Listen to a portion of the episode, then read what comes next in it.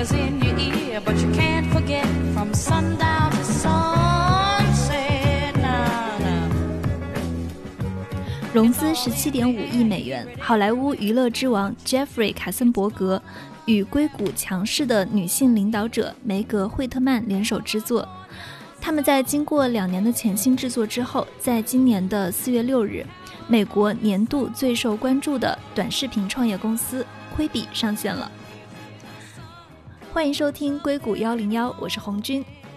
硅谷幺零幺关注那些离创造力最近的人，同样，我们也关心那些给他们机会展示自己的新的平台。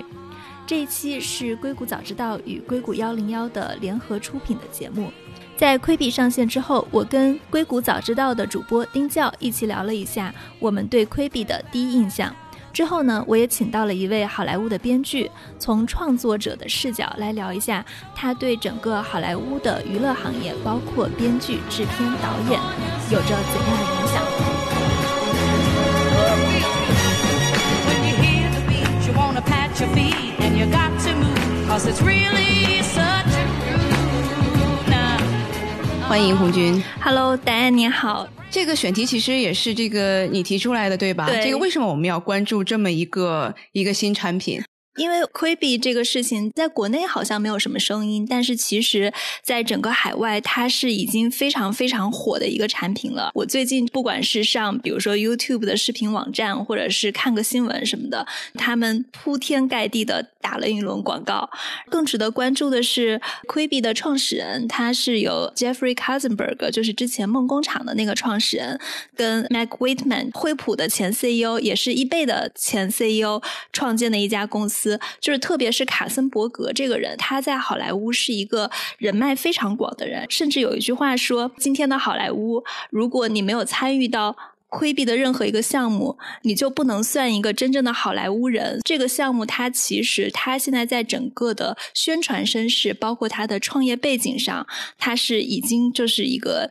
算是在好莱坞非常备受关注的一家公司。另外，它是刚刚创建，第一次推出产品就融资了十七点五亿美元。哇哦，它是从一八年开始的，是吧？我来硅谷的几年，就是他们就一直在不停的放出声音，但是 Quibi 好像是最近的名字，因为我印象中最早就是卡森伯格做这件事情的时候就已经有很多宣传了，那个时候他们的名字叫做 New TV。他们换成这个名字是为什么？因为 Quibi 这个名字其实不是一个词嘛，对它是什么意思呢？Quibi 是 Quick Bites 的缩写，就是速食的缩写，因为他们的节目是想做五到十分钟的短片嘛。大概就是说，我不是像抖音的那种用户上传的五到十分钟，而是最高质量的五到十分钟。所以他们的那个宣传口号就是 “Quick Bites, Big Stories”，五到十分钟以内的短片，但是质量是非常非常好的，堪比大片儿的。所以它这个整个是用好莱坞的手法，然后来做短视频，所以是这样的一个故事，吸引了非常多的这个投资和大家的关注度。对，我觉得更重要的是，是它的背景吸引了很多人。因为我记得你跟我说，你曾曾经这个采访过卡森伯格，对吗？对，然后你对他的一个这个呃印象是怎么样的？呃，我我其实可以讲一下之前采访的那个故事，那个还蛮逗的。当时是二零一二年，是二零一二年还是二零一三年的这个财富论坛在成都，当时是有很多这个世界五百强的 CEO 都去了。卡森伯格是要跟黎瑞刚一起做一个东方梦工厂，也就是说他的梦工厂想进中国，是这样的一个契机下采访他的。但是其实我们是约了四十五分钟的独家专访，他最后给我的时间非常的短，大概就只有十几分钟、二十分钟的样子，还包括了拍照时间。卡森伯格是一个个现在都对我有很大影响的人。就我采访他最深刻的两点感受是，我问他：“你觉得中国为什么就是做不出，比如说世界级的动画片？如果我们要做世界级的动画片，需要什么？”他当时就说：“他说耐心。”他说：“你要做世界一流的片子，就需要有世界一流的耐心。”这个点我还蛮触动的，因为我们自己其实都是，不管是文字工作还是说做播客，就是我们都知道，在一个创意行业里，你可以把一个事情就是做得更加极致。但那天很很逗的是，在整个采访中，他表现出了他的极度不耐心。他不耐心到什么程度呢？就是比如说我的问题稍微长一点点，他就会说：“你到底想问什么？”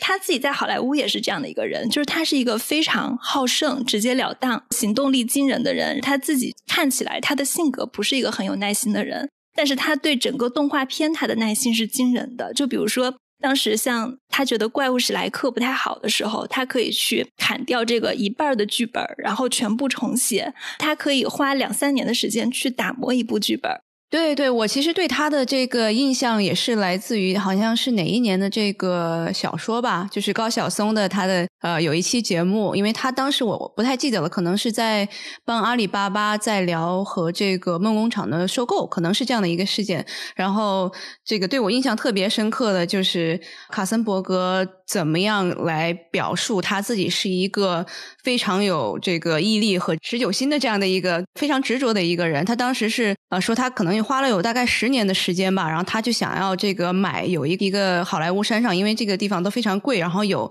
可能又带土地的这样的一些房产是特别难买到的，然后他就每年去跟这个房产的原原来的拥有者去跟他这个拜访，然后后来变成朋友，然后以至于这个后面就真的是之前的房主就把这个房产就卖给他了，就所以说能够从侧面表现他是一个特别这个执着、特别坚毅的一个人吧。对，就当时也是对我这个印象特别深刻。对对对，然后我印象很深的是高晓松当时还说了一句非常就是总结的话，他说：“他说卡森伯格每次跟别人讲完他这个故事来推销自己的时候，都要加一个标志性的结论：我卡森伯格想做的事情没有做不到的。”我采访他的时候，第二点他会觉得整个好莱坞成功最重要的就是好故事，就是怎么讲故事是最重要的。刚刚我们说到他耐心的时候，也举过例子，他可以花很长的时间去打磨剧本，然后这个同样反映在就是他对好故事的执着上，他会愿意花两到三年的时间去打磨一一套剧本。卡森伯格的成功，首先是他在迪士尼的。呃，时候，他领导的《狮子王》《美女与野兽》大热，就是他让动画部门成为了迪士尼的王牌。他去梦工厂又操刀出了非常多饱受好评的动画片，而且他是不停的提高整个动画片行业的这个每秒制作成本的上限。我觉得跟他现在做亏比这种就是一掷千金，然后我们把钱都投到制作成本上，这个思路是非常像的。对，那我们刚刚说了这个卡森伯格，那我们再说一下惠特曼吧。但惠特曼其实现在是 CEO 对吧？是 q u i b 的这个 CEO。对，呃，惠特曼跟卡森伯格是完全不一样的两个人。他之前在易贝跟惠普都担任过总裁。呃，他跟卡森伯格的相识也是之前，其实惠特曼还有一段，他是在迪士尼做过战略规划的副总裁。可以这么说，就是这两个人概括起来，就是惠特曼之前的经历主要还是混硅谷的圈子的，所以他的思维是非常的技术化的。然后卡森伯格是主要是在好莱坞这边，他的思维是。是很形象化的。就惠特曼之前在接受采访的时候，他也说他要做的亏比就是把好莱坞跟硅谷合二为一。他跟呃这个卡森伯格的认识也挺有意思的。当时惠特曼在惠普，卡森伯格在迪士尼，然后他就要把一个惠普的震荡器卖给迪士尼。迪士尼后来用那个震荡器做了一部新电影，叫做《气船威利号》。如果没有这个震荡器，迪士尼基本上就做不出来这样的片子了。所以他其实一直都非常强调说内容行业跟科技行业的结合，包括他现在在招人的时候，他会要求做内容的人必须要懂技术。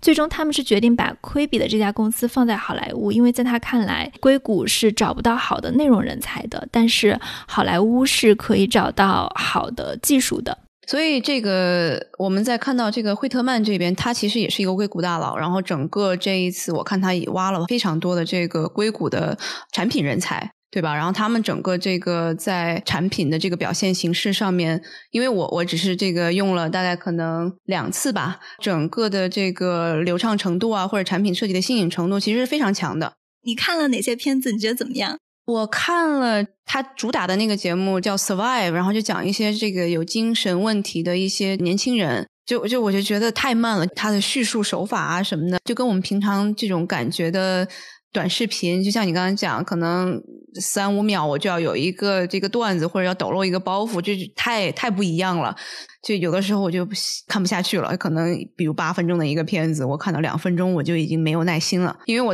拿着手机的话，我不知道。这个到底是拿着手机好还是放下手机好？因为这个时间段，我就觉得我又没有平常一个手机架子，对吧？大部分用用户可能也看短视频的时候，因为会刷，肯定会两个手在用嘛。然后，如果你要看稍微再长一点的节目的话，你就会呃，比如说是换到电视的这样的，或者是这个更大屏幕的这样的一个平台系统上面。对 Quibi 来说的话，我就觉得我我到底是 是是拿着手机还是把手机放下？我发现我自己在用的时候，我是就想把手机这个放下来，就这个是我的一个一个感受。广告其实是没有。链接到外面的一个具体的一个呃一个叫做什么 landing page 一个落地的这样的一个页面的，所以这个其实对于互联网的广告来说还是不太一样，对吧？你不管是在抖音啊或者在其他平台上，你如果有这样的一个广告出来，是肯定会有一个广告商的这个页面的，但是 Quibi 现在还没有。哦，我我是直接订阅的那个无广告版本，所以我一个广告都没有看到。对，所以我看到广告了。对对，我觉得对，所以这个是没有链接的这个事情，我就觉得好像不是特别符合我们现在的这个这个习惯。我不知道，可能也是因为他们一开始就有很大的广告商，所以他们也不太在意，比如说是这种 paper clip 啊，然后这样的一个 click through rate 啊，就这种这种衡量的这些数据吧，他现在可能还没有提供给他的这样的一个背后的广告。广告主，啊，这个是我观察到的一点。然后另外一个就是，我就觉得它就跟电影一样，所有的地方都会有字幕，你可以把这个字幕打开，可以关上。有的有不同语言的，就是一个产品，它就完全是表现了他们就主创人的他的一个呃一个背景吧，是这样的一个感觉。我自己的感受跟你很相似，我也会觉得一个八分钟的电影，我经常看到一两分钟就持续不下去了。另外，其实我记得我们昨天还是前几天聊天的时候，你说你最开始在看这个窥比的时候，你你是一直手机是竖着放的，然后全是特写镜头，你并不知道它可以就是把它横过来。对对对，他们其实这个它本来是它技术上他自己觉得很值得夸耀的一点，叫 turn style，就是说你横着看是这个电影大片。的效果，你竖着看是特写的效果，而且手机会自动转换。就我相信这个里面一定是会有技术难度在的。呃，就比如说你要怎么把转换的时候，正好这个竖着的镜头是主角的特写脸，而不是什么其他的镜头。这个里面肯定是有技术在的。我跟你一样，我自己同样拿着手机的观感的时候，首先我觉得我并没有频繁的去转它的这种这种诉求。其次是我我也会觉得，如果你把手机竖过来的话，全是特写镜头。就是你根本看一两分钟就受不了，画面会引起极度的不舒适。对，因为我觉得像你，你告诉我之后，我就把它横过来看了，就那个感觉是 OK 的。比如说是可能一个画面里面有三个人，但其实在竖屏的时候，其实里面就只有最主要说话的那一个人的脸，对，就会觉得 我看的全都是特别大的一些这个正在说话的脸。就觉得特别有侵入感，就就离我太近了。对，如果把它横过来，我就觉得还好，就是正常的我们可能看电视的这样的一个一个画面的比例。就如果真的是竖屏来说的话，我就觉得就哪儿哪儿都不对劲。然后我又看了一下，它其实有跟比如说是这个 BBC 合作，然后比如说跟有其他的一些这个媒体公司合作，有非常多的这个内容在上面。但是我就觉得稍微有点，比如说是我要看一点可能快的，然后搞笑一点的视频，我可能会去这。这种短视视频的网站就现有的片，比如像什么 TikTok 呀、抖音啊，然后如果长一点的话，我就会去看 Netflix 了，对吧？因为我有这样的一个固定的一个用户习惯在这儿，嗯，所以我就不知道我拿起这个手机来，我可能刷到这个 Quibi 的东西，然后这个四分钟到十分钟左右的这个时间，我倒是应该举着手机呢，还是把它放在那儿？然后我就觉得，我不知道这个这个用户的场景是否存在，我不知道你怎么看。我跟你一样，我认为就是窥避它的需求到底是不是一个伪需求，这个是非常值得深究的一个问题。因为我看窥避的感受有跟你类似的感受。首先，如果说对比 Netflix 的话，你看像 Netflix 也有这种十分钟的短片儿，比如说他之前拍的《Love, Death and Roberts》这部片子，它就是每一集大概都是十分钟。然后呃，Netflix 还有很多就是二十分钟的短片儿，什么 I'm Not Okay with This。Word 也有很多类似于这样的片子，Quibi 上的一些片子，我并没有看到跟这些片子的非常本质的一个区别，而且你还是得去按照顺序看，就比如说你看那个 Survive 或者看他的其他的片子，就他也不是那种让你可以随意跳，然后我觉得这个就非常奇怪了，不知道我为什么不直接把 Netflix 的片子下到手机里，然后在空闲时间 接着看一下没有看完的片子，对吧？因为他好像是把这种这个就是电影大片的制作、明星所有事情，他就把它分成了这种短的这个时间的形式，对吧？那他的创新其实就是一个短的一个形式吗？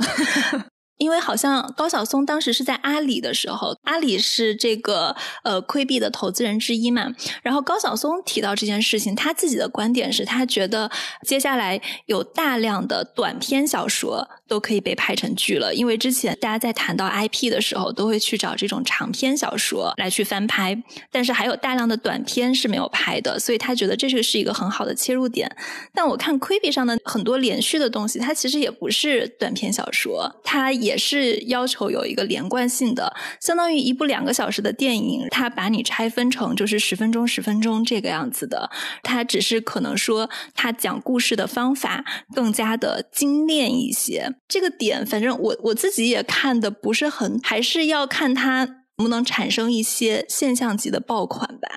对，因为它其实现在的竞争还是蛮激烈的，它产品确实是非常的美观，然后就在这个可能用户体验上面也也都是很多这个硅谷这种大公司的这种比较好的产品经理，他们设计的东西确实是非常好，像我们刚刚讲的这个竖屏，然后变成横屏，其实都是。比较无缝的这样的一个跳转和衔接，然后整个在画面的这样的一个简单功能性也比较强大，这几个方面我都觉得其实是都是加分，对吧？但是你觉得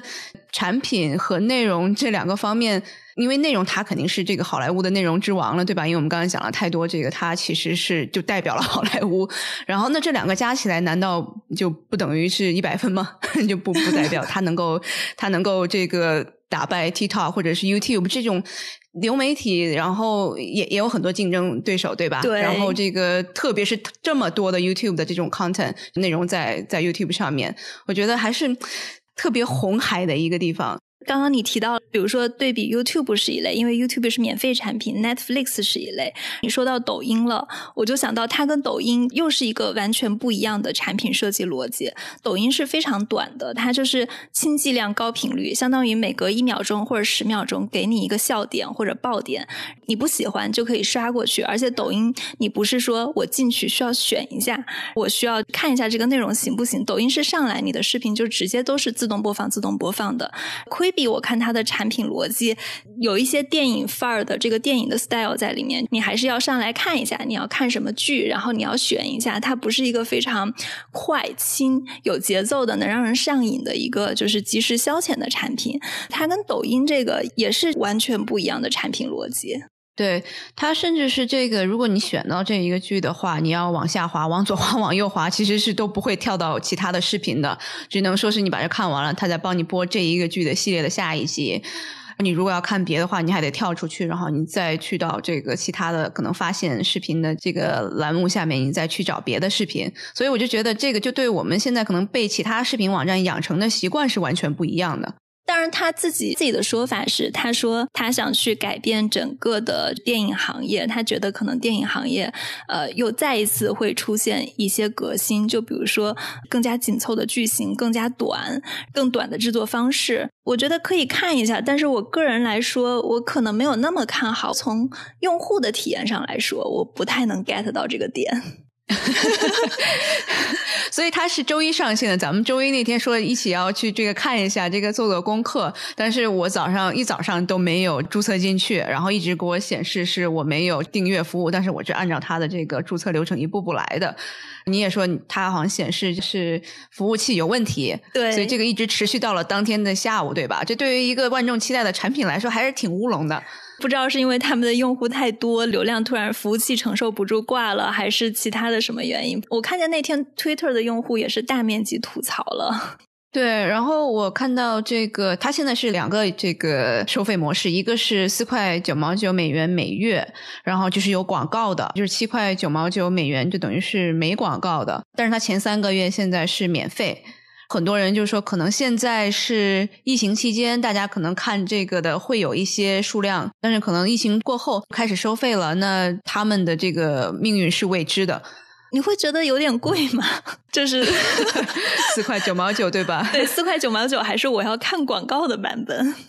对，因为对比这个 Netflix 奈飞的话，他们是我记得应该是九块九毛九，对吧？对，Netflix 好像是九块九毛九一个月。没有广告，然后他们有广告的版本是七块九毛九一个月。因为 Netflix 每年的制作成本是一百二十个亿，他们可能第一年花了十个亿去制作，而且 Netflix 上有那么多的剧，如果说大家在预算有限的情况下，或者说几个视频平台选几个订的话，那我肯定是愿意订 Netflix，而不是愿意去订 Quibi 的。但是也不排除有些用户他都会订，就比如说我之前是看到，就是有人为的那个 Matt Roger 的脱口秀去订魁比因为其他的平台没有，他签了独家。但是我我还是会觉得这个价格下，我的付费动力没有那么大，我可能会试用三个月，然后三个月不行以后，我可能就取消订阅了。对对对，因为像我刚才讲的，也是他们上面的很多这个剧，其实都是好莱坞的这种特别精良的这个制作，好像每一分钟大概也是十二点五万美元的这样的一个规模，这么精良的这样的一个制作成本，然后又对比这个他们现在四块九毛九或者是七块九毛九这样的一个一个收费模式，我觉得也不是特别能够呃 sustainable，就是能够持续很久。我看了一下他们的那个制作，他们有三档，最好的项目，它的每分钟的成本，呃，是十二点五万美元一分钟，可能高的还会到十五万美元一分钟，因为卡森伯格确实就是有，如果剧本好或者剧好，他他可以会去不停的提高上限，包括在中途的过程中提高上限，这是他以前在做动画片的历史上都有过的事情。这个十二点五万美元。大概是一个什么概念？我可以对比一下《纸牌屋》跟《权力的游戏》的制作成本。Netflix 拍《纸牌屋》，HBO 拍《权力的游戏》，每分钟的制作成本也就是二十到三十万美元之间，就大概是它的这个的两倍。所以说它的。最前沿的那一段项目的制作成本还是非常非常的贵的。它的第二档短剧集，它的制作成本是每分钟两万到五万美元之间。第三档就是每分钟五千美元到一万美元。就总体来说，我觉得这个制作成本太贵了。但是他们其实刚刚我们讲了，他们大概融了大概是十七亿这个美元。其实现在我呃已经有蛮多广告进来，就从第一天开始，这个是不是一般的这个 这个流媒体视频网站都能达到的这样的一个数字？包括像是什么沃尔玛、百事可乐啊，就很多这种大的公司全都在投广告。所以这一块儿是不是也是它的一个先天优势？对我看见他接受采访的时候说，他在去年十月份的时候就已经获得了一点五亿的广告收入。他预计以后就是在他的整个的就是收入模型中，付费订阅大概就占到百分之六十到七十，然后另外的百分之三十多可能就靠大的公司的贴片广告了。因为他们自己也是一方面是和很多内内容制作公司来合作，一方面自己也这个产出自己的这个产品，是吧？所以他们其实盈利模式还是蛮多多条路走路的。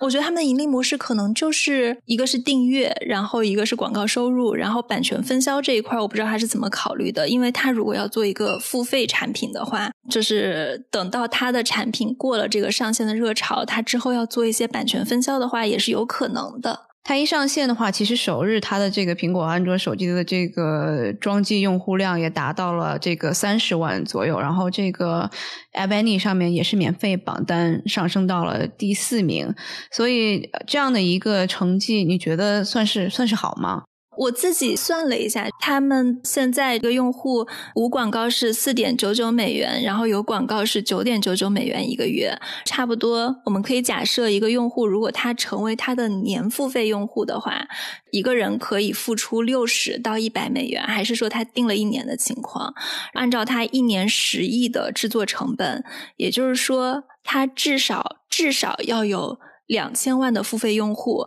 付费用户，而且是付费年用户，才能去达到它制作成本的可能百分之七十左右。我觉得它的用户怎么着也得是千万级以上的吧。像 Netflix 现在就有一点四五、一点五亿的用户。对，但我看这个另外一个新闻，就是因为迪士尼的那个家，然后它的一个流媒体的服务应该是美国去年上线的，然后今年前一段时间是欧洲上线了，然后他们刚刚达到了五千万的这个用户，啊，然后他们的股价大概上升了这个百分之七左右吧。但五千万这个用户什么量级呢？这个就是这个呃 Netflix 在前七年加起来的这样的一个总体的用户量。所以，所以这两个全都是肯定还是内容为王了。然后他们自己积攒了非常多的这样的一个用户，我就不知道，可能作为一个一个新的平台，像 Quibi 这样子的，已经是在这么多 竞争类型产品的这个中间，能不能开辟到他自己的一个特殊市场？对，我觉得其实对于亏币来说，它的问题还是我们刚刚提到的那几点。首先，它的这个五到十分钟的短视频，这个需求有多强烈？它是不是一个伪需求？然后，它的这个订阅价格对比它的竞争对手来说，这个价格是不是有吸引力的？其实我我自己啊，就是我自己是一直在想，他为什么要去做这个四点九九美元的加广告订阅，而不是早期就直接无广告、零门槛看广告，相当于分成两档嘛？他他这样，他可以把大量的用户吸引过来，然后一旦用户就是在他这里找到了他们喜欢的 IP 版权，又是他这里独家的，这样岂不是更好圈人？我觉得他可能在这三个月也会是在试验一下他们的这个，就在做一些用户测试吧。因为这三个月免费期，其实对任何一个一般来说可能是七天或者是最多一个月的这样的一个免费试用，就所有的这种付费服务，所以他们这个三个月还是蛮久的。我不知道你在看这个窥壁上的内容的时候啊，你自己有没有一种就是窥壁的内容非常美国受众的这样的一个感受？因为他们其实还是蛮多明星在上面的，不管是可能是纪录片啊，或者是这种脱口秀啊，这基本上都还是一些有名气的人在上面，可能也是他们的一个策略吧，就是想要拉更多的明星本身的粉丝先进来。我觉得是基本上可能不管是涉猎的话题啊，还是这个可能这个内容的这个领域，基本上还是是以美国观众为主的吧。然后它也是只在美国上上线了，对吧？其他都还没有。我还没有去看其他的市场，中国好像是不能看的。对中国是不能看的。据我所知，应该是先在美国先上市了，也可能是只是第一步的这个测试吧。但整体看来的话，它其实这个刚刚我们也提到了一些，它分为这个好几档嘛。这个不管是从这个制作的费用，还是这个内容的这个形式，然后它就像我们刚才讲的那个呃，survive 这个叫做叫什么求生，它是权力的。游戏的这个其中一个女主，那个索菲特纳，她主演的嘛，所以她这个就是摆在最主要的这个位置。你一开这个这个应用，然后基本上那个剧就是这个第一屏。然后这种它算是这种章节电影，就 movie in chapters，所以就是特别高质量制作的这样的一个电影。剩下的是一种无剧本的这样一个系列，unscripted series，所以这个就相相对来说，像你说的是制作成本在两万到五万美元之间吧，所以基本上是这种无剧本的真人秀啊，或者纪录片，就等于说是我看了有一个这个讲讲猎豹的，就想有点像这个发现频道，就一个明星他坐在那儿，然后这个后面再再配合一些这个动物的这样的一些这个画面在上面，对 对对，然后我也是觉得挺挺奇葩的，嗯，因为。他平常我可能看更多的是一些什么电视剧啊，或者是一些什么喜剧片，他会在里面。然后他现在让他来做一个这样的一个发现频道的这种纪录片，其实是还还蛮穿越的。第三类的是这个每日必看，就像是呃，比如说是新闻类啊，然后比如说是这个，还有一些像是 MTV 这种音乐这个呃 music video 这样的一些这个内容。嗯，所以它其实是第一天上线的时候，大概是将近有五十个节目上线的。后面他好像说是每一天基本上也都会再把新的内容放进去，我觉得这个量量级还是蛮大的。我自己对亏币的一个感受是，你刚刚也提到了三类影片，然后我大概看了一个 Murder House Flip。这样的一个节目，大概就是讲以前这种出过谋杀案的房子是怎么把它翻新的。我 也看了你说的那个 Survive，就是其实这是一个相当文化又非常抽象的话题。我自己是觉得他选取的这一种类型的节目，包括他选取的片子，因为 Survive 其实是讲就是有各种心理疾病的人，他们是怎么样去面对自己的人生的。房子翻新，我觉得是美国的所有电视或者综艺节目中 最受怎么说呢，就是可以。说是算是相当受欢迎的一种类型的节目，因为比如说我们在健身房或者在任何一个电视台，你随便切台，大概就有一半是在讲，就是哎，我要带你去买房子、看房子，然后怎么把房子翻新的。而且那档节目我一口气 看完了，把就把它所有的更新都看完了。它的其他的选剧题材，我觉得其实都还蛮美国化的。我们去跟这种 Netflix 来对比一下，就我自己觉得 Netflix 它它能很快的做成一个世界性的产品。它拍的剧，它的那个文化，就不仅仅是它是把整个美国文化或者好莱坞文化疏导向全球，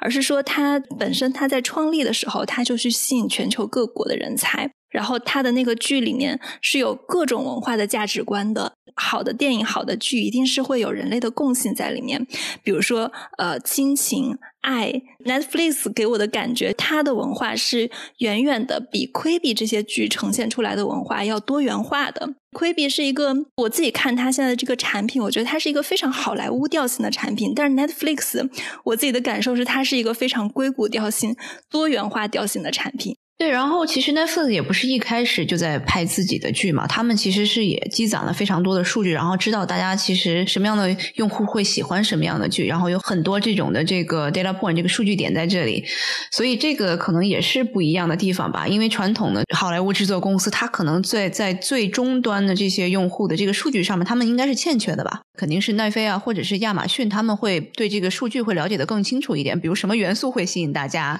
然后大家在哪块可能就把这个。这个视频就关掉了，对吧？所以这些数据其实是像 Quibi，它可能现在还是没有的。对，有很长一段时间说那个 Netflix 是用数据去做他们这些怎么拍片、怎么拍片的决策的，包括当时就是纸牌屋对这件事情还宣传的特别厉害。然后我当时是采访过他们的人，然后还有很多的制作人，他们会觉得没有那么神。Netflix 拍片 还是其实还是编剧对人的把握，然后他们会适度的就是去做一些参考。所以其实也不是说是差得太远，还是在同样的一个一个水平上在竞争的。对，只是说它的可能个性化推荐呀，在一些技术上的东西，它会做得更好一点。我们刚才也聊了蛮多的，我们从这个卡森伯格他的这个背景，然后他的这个雄心抱负吧，然后这个聊到了产品的模式，然后和产品的最终形态，然后也大概分析了一下他的竞争对手 Netflix 和亚马逊，还有这个迪士尼他们现在的这样的一个呃基础情况吧。红军，你是觉得 你不是特别看好？你觉得三个月后你就给他肯定取定了，对吧？因为我这才看了他们的节目一两天嘛，如果可能有我特别喜欢的节目，我也倒还好。我在订阅这些片子，就比如说我可能同时订阅 Netflix，又订阅了那个 Amazon Prime，就是我还是在订阅这些产品上蛮舍得花钱的。但是，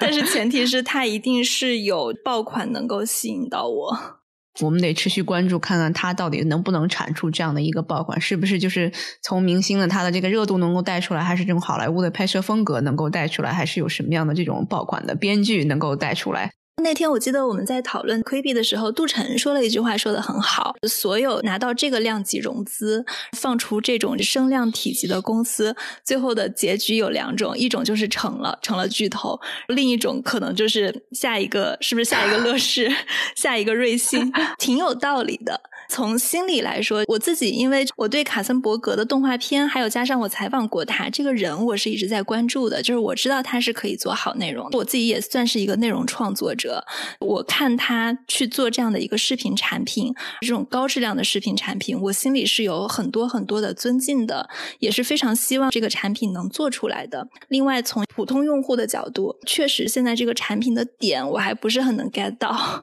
我觉得杜晨说的那两种情况。可能都存在这个产品未来会怎么走？我相信，不管是在媒体中，还是他在自己的成长中，他的这种争议是会一直存在的。但是我们刚刚也说了，这个卡森伯格也是一个特别有持久毅力的这样的一个人。那如果这个是他可能决定我一定要做的事情，说不定他可能也会像是其他的这种创业公司一样，会有很多的市场产品的这个契合度，然后慢慢他也能 figure out。所以我们也也也拭目以待吧。其实对我听出来了，你可能一开始出来是有一点有一点失望的，对吧？对，在看视频的时候有一点无所适从。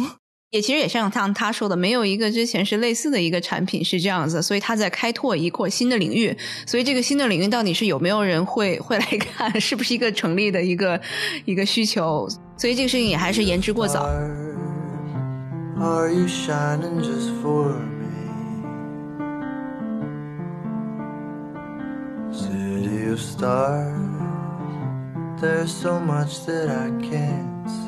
跟丁教聊完之后，我跟洛杉矶的一位编剧朋友也聊起了 Quibi。他会从好莱坞的视角分享《规比》对编剧还有创作者的影响。那我们欢迎 CAA 创新精英文化经纪公司的双语编辑刘颖。Hello，刘颖你好。Hello，你好。刚刚我们在录之前稍微有小聊一段，你提到你的第一个编剧项目，正好顶头上司是卡森伯格。呃，对，比较间接吧。我研究生是在 UIC 电影学院的 Peter Stark Producing 系，之后回国呢，歪打正着的做了编剧。然后我的第一个老板是张纪中，他当时是想做一个英文版的美猴王吧，那个项目也做了比较长时间，最后是被当时在嗯梦工厂的卡森伯格给看中的，所以当时他们两边是有合作，就是张纪中和梦工厂在上海的公司。呃，有合作，我只是间接的了解到卡森伯格 这个人，对他有一些听闻吧。跟他接触的是是我的老板，制片老板。因为这期我们两个是想聊最近卡森伯格出的一个新的短视频产品，叫做 Quibi。Quibi 它主打的是五到十分钟的高质量制作的短视频。这个事情其实我觉得好像现在中国的声音不是很大，但是其实美国的声音还是很大的。我想知道，比如说你在洛杉矶，也在娱乐行业里，你跟你身边的人会讨论到这个产品吗？很凑巧的是，在我们采访的前大概一一天，呃，嗯我的前经纪人让我一定要看一下的 Quibi 的 keynote。当然之前也听说过他们，所以介绍这个项目，这介绍这个 keynote 给我的朋友的确是挺激动的，就觉得这个东西特别特别有意思。我也看了，因为之前的了解也只是说听说，那么那个是比较系统的一个多小时，将近两个小时的介绍吧。我自己的感觉呢，就是说的确是有一些创新的地方，而且我觉得他们的时机是。刚刚好，因为国内疫情爆发之后，网络视频这个行业发展就比较快，所以我觉得这也算是他们的一个好时机吧。对于好莱坞业界人来说呢，对于已经在从业的人是一个机会，因为有更多的地方可以卖他们的编剧的 service 或者演员啊、导演啊，都会有更多的窗口。但是当然，因为是卡神嘛，大家叫他卡神 做的。我自己的感觉就是说，对于观众来说多了一个选择，而且我也看了一下他们的东西，因为他的每个 leadership 不一样，然后他会有自己的一个 taste。我看的那两个呢，我可能不是他的目标观众吧，但是肯定是可以找到目标观众，尤其是他的 production value 这么高，又有影星的加持。一个呢就是说是观众当然是愿意去看雷神的，对吧？呃，另一个呢就是说影星他自己也有很大的影响和宣发力，他们自己也可以自己在自己的社交网络平台去宣传 q u b 所以我觉得这点上是占占很大优势。如果说你要去写一个按照集来播放一集十分钟的短片儿，跟一个长的剧本，你们在写剧本的时候，这个区别会很大吗？以十分钟或者五分钟为单位切割的短片儿，这种剧本的创作是会不一样的吗？呃，最大的区别是，如果说切割开的话，那你在最后的一个点，就像跟传统的电视剧是一样的，就是他们英文是叫 cliffhanger，中文这个大致的意思就是说你要让这个人掉在悬崖上，你不知道结果，有一个悬念在嘛，那么大家才会说不在这个时候切掉。就是它有两个，一个是四块九毛九是带广告的，七块多是不带广告的。那如果一开始别人要的是带广告的这个选择的话，在广告进来的时候，他不会就切断。其实它的概念跟传统电视剧更像，五分钟多少时间插一个广告，所以这个 act 每一幕的这个节点就是在于我插广告的这个地方。传统电影就是这个三段式，呃，电视剧的话有些是，比方说是三四五幕都有可能，为了中间，然后每个地方会有一个悬念点嘛。其实这个就是一个小调整，我觉得整体的一个构架，这还是跟电影比较像的。因为卡森伯格他自己说，他要去做这种电影的第三代叙事手法，他觉得他这个东西会去改变整个电影行业或者说编剧行业一个新的创作方式。你从一个创作者的角度来说，你会觉得他对行业是有所改变的吗？还是回到我们怎么定义行业，因为它的是有一点点的技术上的不同。但是我不认为，呃，就是从故事叙述上来说，其实一直是传统的。像我们的这个三段式是基于就 Joseph Joseph Campbell 对神话的研究嘛，所以其实讲故事来说，构架啊什么的不会有太大的变化。那你自己会觉得五到十分钟的手机短视频，这是一个真实的需求还是一个伪需求？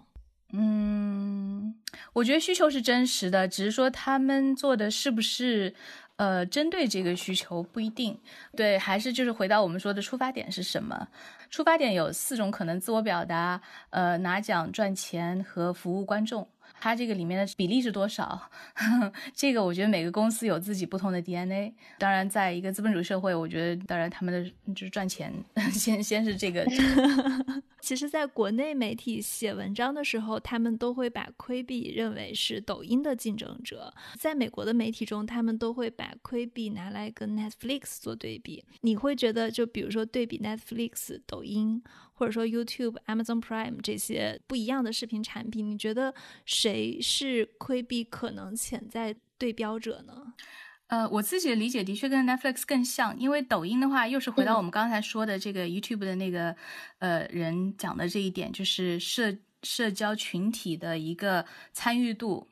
呃，因为抖音是有很强的参与度的，目前 P P 内容还是喂给你的，对吧？还是专业机构生产的，抖音是普通人生产的。你想为什么游戏会非常火？因为游戏是有一个参与度在里面。虽然我自己其实不玩啊，你可以理解成一种。非常简单模式的一种游戏，就是抖音这种。然后还有一个是我的，我可以让我的朋友们来看，因为我觉得这创作动机是在这里。就是一些小孩十几岁的时候，比方说 Shawn Mendes 这样，现在是一个歌星，那么他从小呃为什么会把录了歌放到网上，是为了让自己的朋友看到，哎，你看多酷。所以我觉得这是一个嗯社交需求，这一点上肯定是 Quibi。我觉得尤其他们的这个 DNA 是跟 Netflix 会更像。我有钱，我可以找影星和明导和 这些人来跟我玩，就这样。之前我们也提到了，它的一分钟成本可能有十二点五万美元到十五万美元这样的一个投入产出比，应该在好莱坞来说都是还蛮高的一个预算吧。其实我帮你算了一下，如果说是这样的话，它的算一百分钟的电影的话啊，那么就是说是呃一千五百万美金这样的一个预算，在好莱坞来说其实不算高。如果我们是做院线电影啊什么的，平均预算就是哪怕小成本已经比这个高了。问题是因为现在这个资本的玩法是有很多的，我们可能也不能直接就是说，OK，你今年赚了多少，你今年拿进来多少，那这个来算，它肯定我估计第一年是拿不回来的。但是呢，因为它有一个资本市场在嘛，对吧？它可以上市啊，大家对它的期待，嗯，可能它的股票会涨啊什么的。我是在想，因为电影是有票房收入的嘛，它也不是所有的。节目都是说十五万美元一分钟，他可能也有五五千美元一分钟的这种，十五万算是他很高的投入了。就是他的这种投入能够转换的观众或者就是流量是多少？如果他转换的流量多，他能做出真的说是爆款出来，可能对他的这个用户的订阅还是会有成效的。但他可能就不像电影，说我就是拍了电影然后卖票房，就这么一个非常简单的盈利模式，然后后期还可以有一些 IP 之类的。嗯，我给你分析一下吧。其实这个是一个抢眼球的问题嘛，对吧？因为其实我们当时在学校的时候，呃，老师教的也是这一套，就是说是为什么现在大片越来越多。当时好像是 Alan Horn 第一次提出来，他当时还不在迪士尼的时候，就是要做这些大片，为了争夺观众的，因为观众就有这么多时间，那么肯定就是说你动静越大，那么 他们更有可能来。这是传统的。这并不代表是我自己个人赞成的方式，但是这是传统的一种思路嘛。如果我们这么几个巨无霸要厮杀的话，那我就要亮出最最亮的那把剑，就是这个意思。那么大家都都都要到我的这个呃光彩下面集中起来。那么 Quibi 一开始这样一个出力的方式，可能也有这个考量，就是说我的确现在尤其大家都开始做网络平台了，所以我怎么去让大家注意到我？你看他的这些。故事其实也是，呃，他的 intention 吧，呃，他的就是动机，其实有很多是为了抓注意力，会拍很多那种就让你感觉特别悬念感特别高的那种感觉啊。不管我们自己是不是目标观众，但是我读到的信息就是说他是要被注意到，所以我们也不必太为他担心，他们自己也不会总不会做亏本生意吧？就说我的投入产出，然后多大的这个是一个广告效应，我们现实 怎么去运营这个东西？我自己是不太了解，如果好莱坞像亏比要去签约一个制片团队的话，比如说你现在也是 CAA 签约的双语编剧，那你可不可以同时去签几个平台？这样一个平台出来了，你们会不会多一些机会？然后可能也会接触一下，看看能不能有一些合作，或者能不能拿下签约这一类的。我不知道这个好莱坞的合作模式是怎样的。嗯，其实你看吧，就说 Netflix 虽然是一个新，就是新进来的一个新生事物网生代，但是他们的合作是也是把好莱坞就是最大咖的在呃传统的呃就是 studio 里面不就是感觉不是特别满意的那些人，像 Shonda Rhimes 和 Ryan Murphy 这些都是。最大级别的这些编剧啊，和他们去合作。然后之前我就是因为我老公也是干这一行，他之前是做美剧的研发的嘛，也有国内的公司问过，就是说我们能不能现在 Apple TV 开始啦，我们能不能去跟他合作什么的。其实是他的这个逻辑，因为这些人他的 executive 也是传统的这个海尔过来的，所以逻辑是一样的，就是还是你要有影星啊或者名导演啊这些，他们才会。一般来说啊，就是说传统的投资的，它的这个我要有一种安全感嘛，对吧？所以其实没有特别大的区别，它还是头部流量的机会，不是中部的。其实这点上，我觉得中国，嗯，对年轻人，当然国内，呃，有有他自己的问题，只是说的确机会是会多一点。当然美国这边呢，因为他比较传统啊，做事情会比较规矩啊什么的，那么这个代价这边叫 gatekeeper，把门的这个人是有一层一层的。我觉得很多年轻人其实在浪费时间，就是我看很多 USC 毕业的人吧，其实很有才华，只要把他们组织起来。拍出来的质感完全都是可以达到大片质感，可能就是十分之一的钱就可以达到那个质感。但是呢，因为好莱坞的游戏规则就是说是，其实还是一个，就是有个很小的圈嘛，对不对？我觉得这一点上呢，因为中国的网大什么的，真的是的确是可以让年轻人去试的。这点我倒是希望呃好莱坞能够开始这样做，再加上他们的这些专业度和业界经验啊什么的，我挺有意思，嗯。你刚刚也说到，就是你之前也会给国内做一些电影项目的开发，在你自己对比好莱坞跟国内的时候，如果说好莱坞大家的层级都是非常固化，你很难去打破它的话，你觉得国内现在有什么样的平台能够让一些青年的导演或者 UIC 毕业的一些很不错的优秀的毕业生能够有很好的机会呢？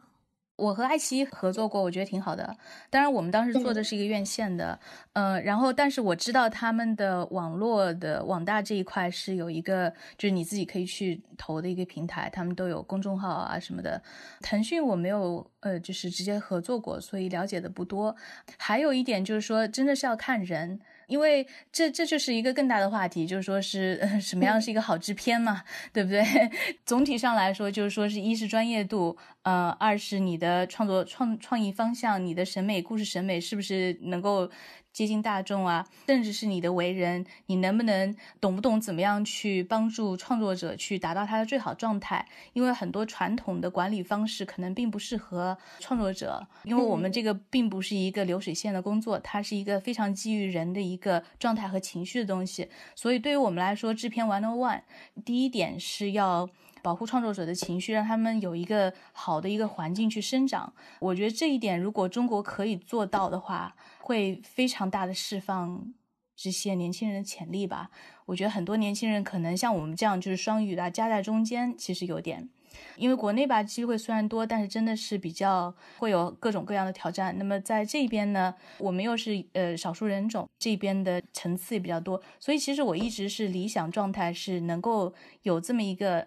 就有点保护创作者的一个乌托邦的一个形式。像这样的年轻人，他可以。在两个市场上都去发挥力量，那我们已经占有了全球是不是有一半的观众了？所以我觉得这个是一块可能还没有去开发的地方。因为我对这个会想的比较多，因为我自己作为一个编剧，就是和国内的合作比较多吧。我觉得就是说两边都有它特别棒的地方，那么也有它就是说很容易解决，但是还没有人去解决的一些问题吧。对，聊下来，我觉得亏币它可能。并不是年轻导演的机会，他还是头部流量的机会。至于他未来以后会怎么走，可能还有待观察。啊，对对对，也要看，就是说是 leader 自己，leader 能不能去把其他的一些人吸收进来，可能在管理模式上不太一样啊。因为其实 Netflix 也是一个头部平台，但是他们的管理模式还是相对先进的，会给创作者也很多的一些营养吧，让他们去发挥。当然你要先挑对人啊，就是说你不 挑不对的话，呃，瞎发挥那也没有观众。对，所以我觉得是也是要基于个案，像我刚才说的制片一样，一个好制片可能要具备多元的这个元素吧。如果说能够有一个团队把这些元素全部把它集结起来，就成功。事在人为，对，就是这个关键点在于人。嗯，好，谢谢你。聊得特别欢快，这就是我们今天的节目。如果你喜欢硅谷幺零幺，可以在苹果 Podcast、Google Play、Spotify、喜马拉雅等主流的音频客户端来搜索“硅谷幺零幺”，订阅我们。我们的微信公众账号“硅谷幺零幺”也在陆续输出一些精选的文字版本，也欢迎大家订阅转发。感谢您的收听。Be here and you'll be alright. I don't care if I know just where I will go. Cause all that I need's this crazy feeling I got tapped out of my heart. Think I want it to stay.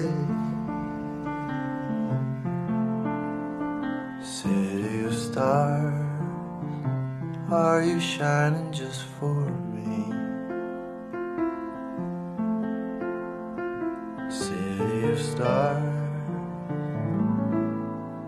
You never shine so brightly.